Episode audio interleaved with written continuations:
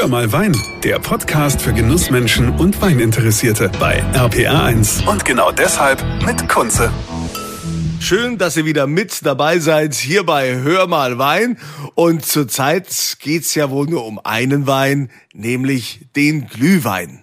Und ein Weingut, was sich besonders den Glühwein auf die Fahne geschrieben hat, ich habe euch ja schon einige vorgestellt, aber das ist besonders, dieses Weingut ist an der Mosel. Das Weingut Adams. Und da begrüße ich heute den Christopher vom Weingut. Servus. Servus. Christopher, Glühwein ist bei euch schon lange Tradition. Was hat euch dazu bewegt zu sagen, wir machen Glühwein? Ja, da muss ich schon weit zurückgreifen in der Geschichte unseres Weinguts. Denn mein Großvater hat schon äh, oder hatte damals die Idee, ähm, Glühwein herzustellen. Und zwar ist das schon über 35 Jahre her.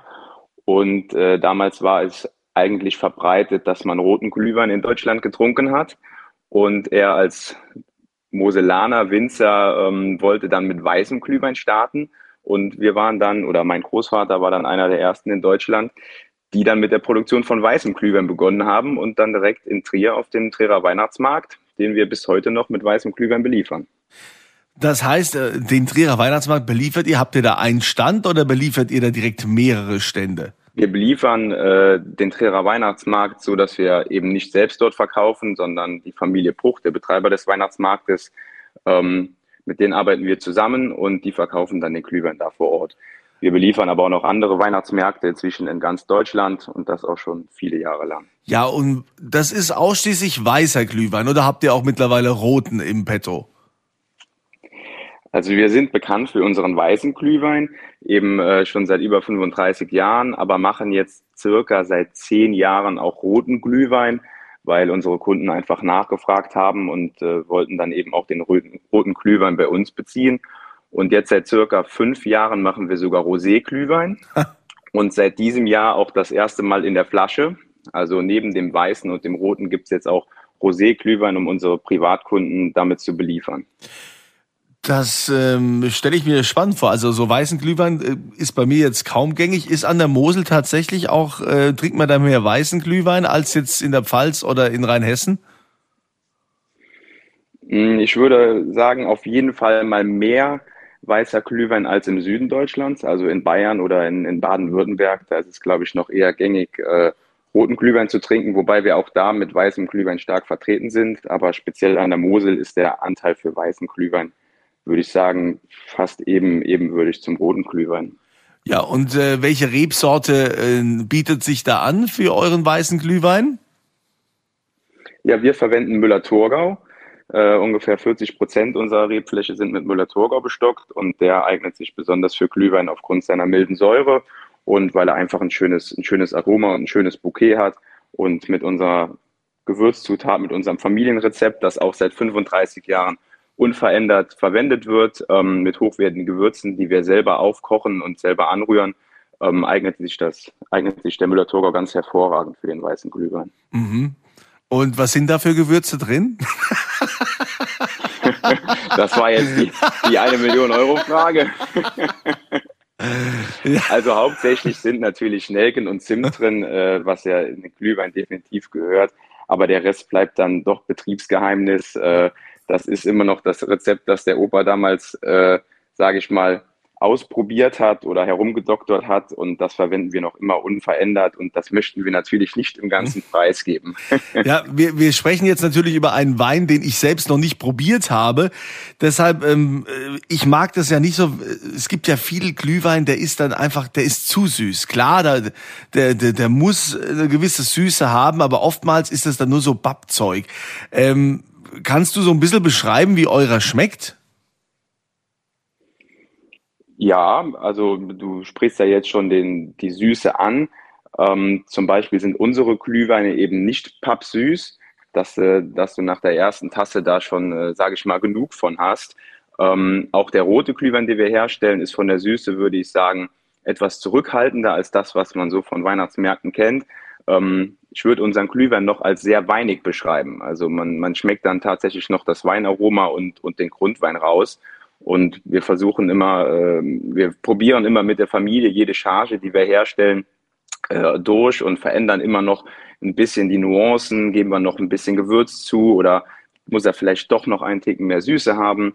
Und äh, so machen wir eigentlich sehr ausgewogene Glühweine, die auch nach zwei, drei oder vier Tassen noch schmecken und vor allem auch bekömmlich sind und man am nächsten Tag äh, keine Angst haben muss, dass man mit dem Schädel dann zur Arbeit geht, wenn man mal mittwochs auf dem Weihnachtsmarkt war. Es ist ja mittlerweile immer noch nicht so weit, dass die, die Verbraucher, also die, die Privatkunden, den Glühwein dann auch tatsächlich beim Winzer kaufen. Viele wissen teilweise gar nicht, dass es Winzer gibt, die Glühwein haben. Ähm, es ist auch mittlerweile einfacher, einfach in den Supermarkt zu gehen, sich da den Glühwein zu holen. Was ist denn der Unterschied jetzt zwischen so einem Industrieglühwein und eurem? Ja, ich würde sagen, der Grundwein, das ist ja schon die Basis, die die Qualität des Glühweins ausmacht. Ja, wenn wir jetzt ähm, im, im Sortiment beim, beim Lebensmitteleinzelhandel ganz unten ins Regal greifen und nehmen uns da den günstigsten Glühwein in der Literflasche, sind es meistens Weine aus älteren Jahrgängen, meist Rotweine, ähm, die einfach günstig aus dem Ausland produziert werden und eben durch die Süße kaschiert, ähm, naja, in nicht so hoher Qualität dann getrunken werden. Und äh, bei uns ist es halt schon ein sehr, sehr hochwertiger Grundwein und das allein macht schon den, den großen Unterschied. Hinzu kommt natürlich dann dass unser Gewürzrezept, ähm, das wir halt selbst aufkochen, das wird in der Industrie auch anders gemacht. Da gibt es halt Lösungen, die werden halt ähm, dem, dem Tank quasi zugegeben. Und wir haben aber noch unser eigenes Rezept, äh, was mit hochwürdigen Gewürzen da aufgekocht wird. Und das ist nochmal ein Qualitätsunterschied, den man deutlich schmeckt. Jetzt äh, werden wir ja ständig ermahnt, äh, Inflation, alles wird teurer und äh, wer weiß, äh, ich meine, die ganzen Schausteller machen sich jetzt schon Gedanken, wenn die auf den Weihnachtsmärkten sind, ob die Leute überhaupt Geld ausgeben. Wie ist denn das bei euch? Konntet ihr die Preise halten, die ihr sonst äh, immer gemacht habt oder habt ihr auch anziehen müssen? Ja, auch wir wurden leider nicht von Preiserhöhungen äh, verschont wenn man allein die Dieselpreise jetzt sieht und äh, wenn der Traktor dann da im Weinberg unterwegs ist, dann macht das am Ende vom Jahr doch schon deutlich was auch aber, aus. Aber auch die, die Energiekosten und so weiter sind natürlich gestiegen. Wir haben natürlich versucht, mit unseren Kunden in, in Kontakt dann die Preise moderat zu erhöhen und das auf verschiedene Schultern eben zu verteilen, weil wir haben wirklich langjährige Kunden, eben weil wir halt einen qualitativ hochwertigen Glühwein machen und äh, wir wollen auch unbedingt damit den Kunden weiterarbeiten. Und deswegen ist das im Einvernehmen geschehen. Und die meisten Kunden, die haben da sofort absolutes Verständnis für. Die wissen ja alle, was im Moment am Markt los ist. Aber wir haben das moderat gehalten. Also das ist, glaube ich, immer noch äh, ein hohes oder ein gutes Preis-Genuss-Verhältnis bei uns. Also der Glühwein ist bei euch äh, schon, äh, sagen wir mal, eine, ganz große Säule im, im Weingut, aber ihr habt ja auch noch andere Weine. Wie viel Hektar habt ihr eigentlich? Ich meine, in der Mosel hat man ja jetzt nicht so viel.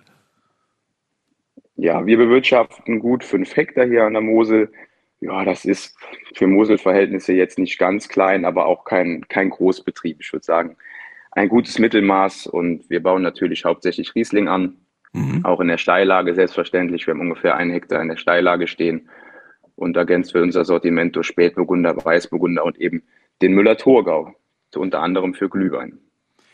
Ist Müller-Thurgau an der Mosel üblich? Also ich meine, ich kenne ich kenne jetzt die Moselwinzer, die ich kenne, die meisten, die haben halt einfach, haben nur Riesling, machen vielleicht noch ein bisschen Chardonnay oder machen eben, wie du schon sagst, Spätburgunder. Aber Müller-Thurgau ist jetzt eigentlich nicht Mosel-typisch.